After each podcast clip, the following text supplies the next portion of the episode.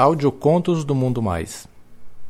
Para mais contos, acesse www.mundomais.com.br. Cuidando do Primo. Um conto de Daniel Andrade. Lido por Carlos Dantas. Eu moro com os meus pais em uma cidade do interior de São Paulo.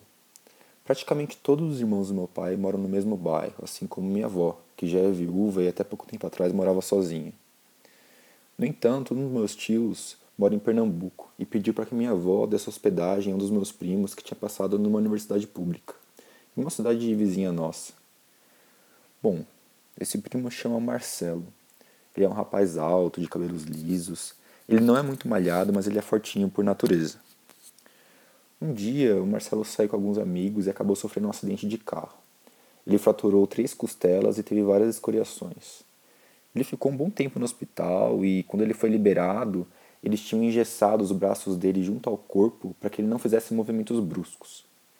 Por causa disso, ele não podia fazer algumas coisas sozinho. Enquanto ele estava no hospital, ele tinha ajuda dos enfermeiros, mas quando ele recebeu alta, a minha avó pediu que eu ficasse um tempo na casa dela para cuidar do meu primo. Eu aceitei só não imaginava que fazer essa caridade teria tantas recompensas. Bom, na época eu estava desempregado. Fiquei na casa da minha avó então em tempo integral. Antes que meu primo chegasse, eu já estava instalado no quarto dela. A minha avó cedeu esse quarto para o Marcelo ficar um pouquinho mais acomodado, porque era maior e tinha uma suíte.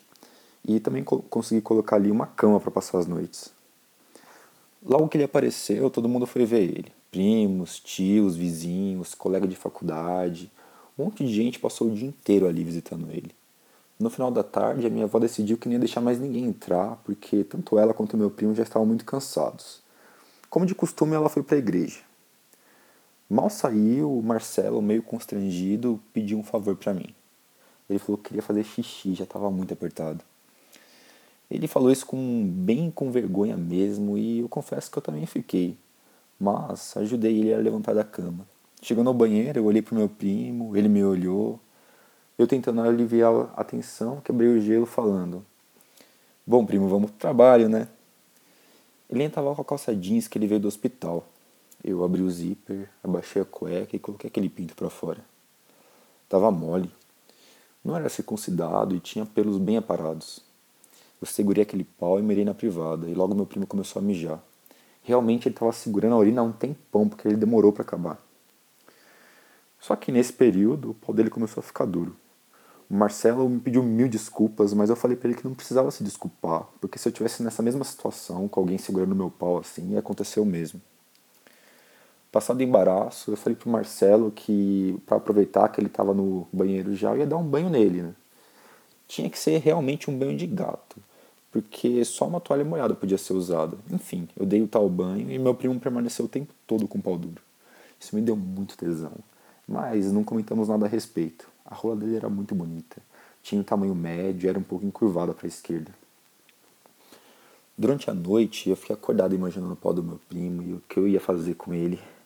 Mas nem passou pela minha cabeça o que realmente estava por vir. No outro dia, meu pai acompanhou o Marcel de volta ao médico, porque ele estava sentindo muitas dores. E eu fui com minha avó para o supermercado.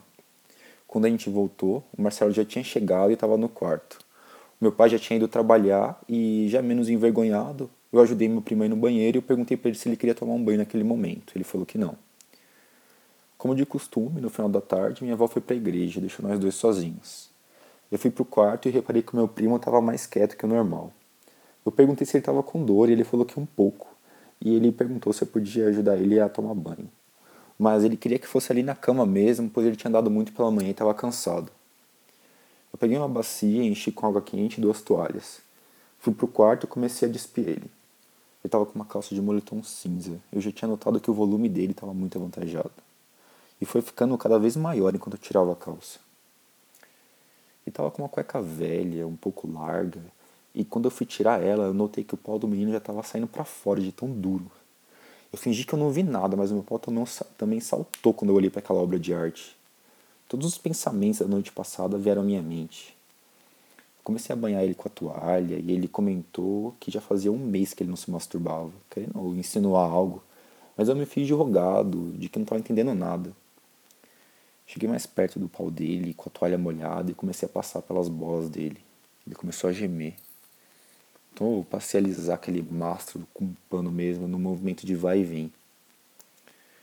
Fui tomando coragem, aos poucos abandonei a toalha e acabei mexendo só com a minha mão mesmo. Eu percorri cada milímetro daquela jeba com os meus dedos. Ainda não tinha criado de coragem de olhar para o meu primo, mas a vontade foi superando o medo. Eu comecei a encostar mais a minha cabeça para perto daquele pau e terminei passando a língua de leve na cabeça. Ele gemia cada vez mais e falou: Vai, primo, mete a boca sem medo, esse vai ser nosso segredinho. Eu não pensei duas vezes e meti mesmo a boca. Mas jamais imaginei que aquilo pudesse acontecer, ainda mais com meu primo, mas estava sendo ótimo. Meu pau latejava de tanto tesão e eu coloquei ele para fora.